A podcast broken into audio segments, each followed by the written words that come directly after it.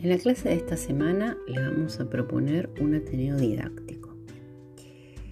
¿Qué es un Ateneo?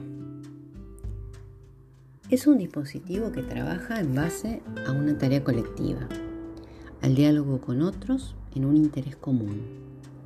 Cada uno en el Ateneo puede aportar y enriquecer en el encuentro desde la reflexión socializada.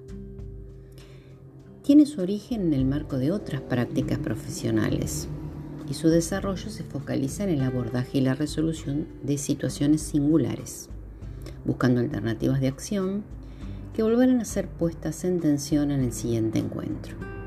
Se persigue producción de conocimientos y alternativas de acción. En este espacio de encuentro lo que se hace es intercambiar saberes frente a un problema.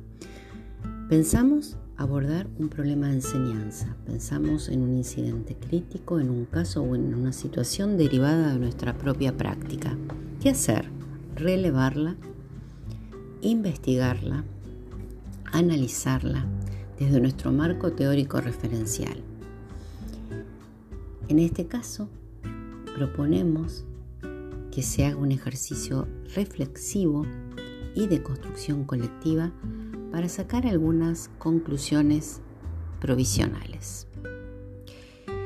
Las discusiones al interior del grupo, los ajustes, los desajustes, los acuerdos, los desacuerdos son parte de la riqueza de un Ateneo.